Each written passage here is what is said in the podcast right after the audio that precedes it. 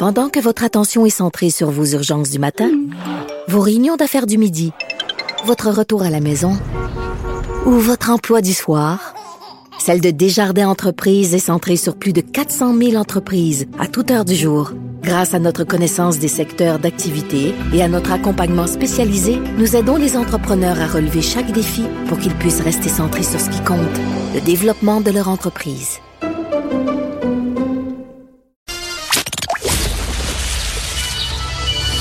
De 13 à 15, Les effrontés. deux heures où on relâche nos bonnes manières. Après tout, on est en vacances. Cube Radio. On est de retour là, on, on clôt l'émission euh, sur euh, la chronique euh, que j'attendais. Ah, la chronique, c'est gentil. ben oui, la chronique culture. J'aime ça parler moi de culturel le vendredi. Vous le savez, j'aime ça les sujets légers. J'ai un mimosa en ce moment entre Oh, les mains. Je ouais. veux dire, voyons donc.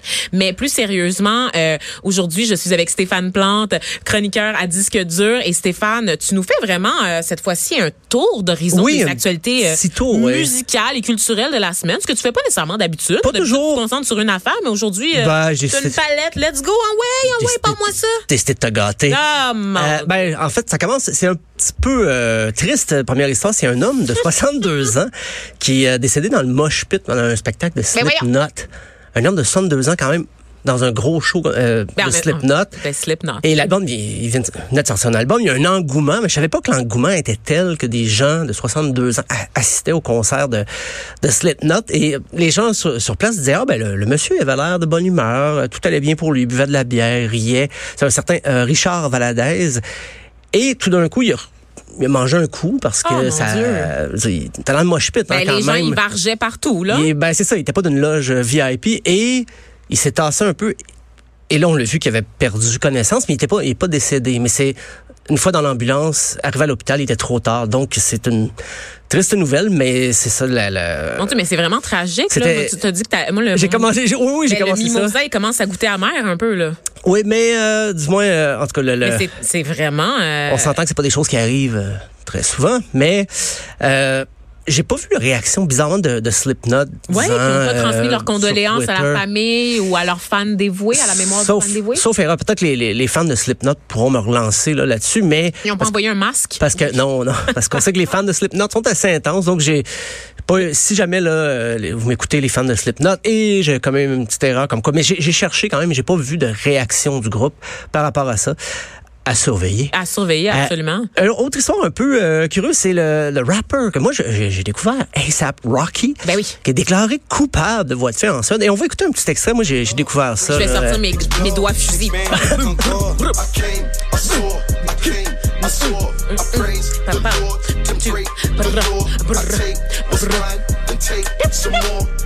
Il était, il était emprisonné euh, quand même depuis le, le 30, ben le 30 juin en fait. Il a pas été emprisonné, mais euh, il a retiré ça. Il a eu, il était accusé de voie de fait. Lui, il Ouais. dit c'est de l'autodéfense, mais la cour a déclaré que ni lui ni ses, son entourage, les acolytes, n'étaient pas dans une situation où il avait besoin de se défendre. Euh, donc, il, euh, il doit payer 1500 dollars canadiens, ce qui est 12 500 couronnes suédoises, et il va rentrer euh, aux États-Unis, comme il doit déjà rentrer.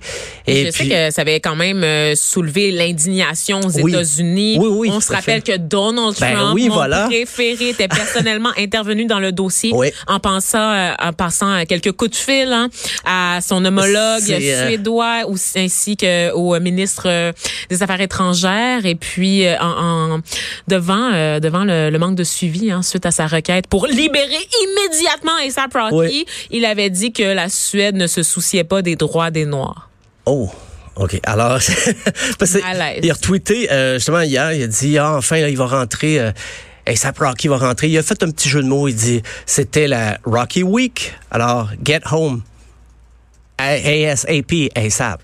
Il a fait un jeu de Il a fait mots. un jeu de mots. Oh, ouais. Ah, écoute, ben c'est c'est Oh pas le, c'est pas le son pire tweet, mais Non, quand même. effectivement. Mais c'est dans le sens de, de ce, ce dont il, il nous habitue un petit peu, euh, Donald. Euh, et sinon, rapidement, a- a- le 9 septembre prochain, première édition de la journée, j'achète un disque québécois. Eh oui, c'est ça, hein? C'est inspiré tout à fait de la, la, La journée. première euh, édition, là. Donc, on ouais, part ouais, ouais. ça, là, cette année. mais c'est très... euh, C'est étonnant que ça n'existait pas avant. Ben, moi aussi, ça m'a étonné. J'ai cherché. Effectivement, c'est Francis Bowman, qui est agent d'artiste. Lui a dit, ben, je me suis inspiré euh, de le- la journée j'achète un livre québécois, mais elle dit j'ai eu l'idée, j'ai eu l'initiative, mais ça appartient à tout le monde. Vous en faites ce que vous voulez. Je suis pas un porte-parole, un porte-étendard de quoi que ce soit. Et le, le 9 septembre au Quai des Brumes, après tout ça, il y aura un petit party avec les, les étiquettes de disques québécoises sera-tu? au, au diagramme. Ben, j'aimerais ça y aller, oui. Quand tu Je- dis j'aimerais ça y aller, c'est parce que t'as pas reçu d'invitation? Euh, ben, oui, je l'ai reçu. J'ai Ah, j'ai bon, reçu ok, l'invitation. ok, bon. Oui, oui. Je voulais Euh, créer un malaise, de mais toute ça façon, échoué. Quai des Brumes, pas besoin d'invitation. Euh, là, tu sors. euh, La place t'appartient, Stéphane. Ben, peu, ben, Quasiment, hein, ouais, quasiment. Ça, ça puis l'escogriffe, disons, là, c'est. Ouais, ouais, je dirais pas que c'était ma, ma deuxième maison, je pense que c'était ma première. Euh, et bon, donc la journée du 10 québécois, le 9 septembre, et puis euh, on va s'acheter un album québécois pour cette journée-là. J'ai déjà une liste un peu trop longue.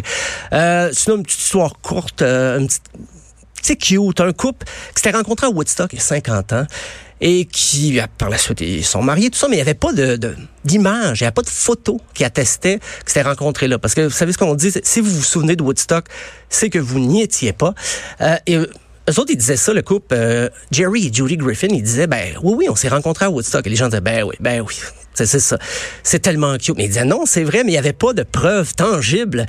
Jusqu'à ce qu'un PBS, le réseau PBS, Ouais, euh, le diffuseur public, dans fond, Oui. on peut dire ça comme ça. Là. Ils ont fait jouer, ils ont, ils ont fait jouer la bande-annonce d'un documentaire sur Woodstock. Et dans la bande-annonce, on voit nos tourtereaux en 1900, Ah, ben, le 15 août tabarnouche. 1969. On les voit dans une couverture. Il y avait eu de la pluie.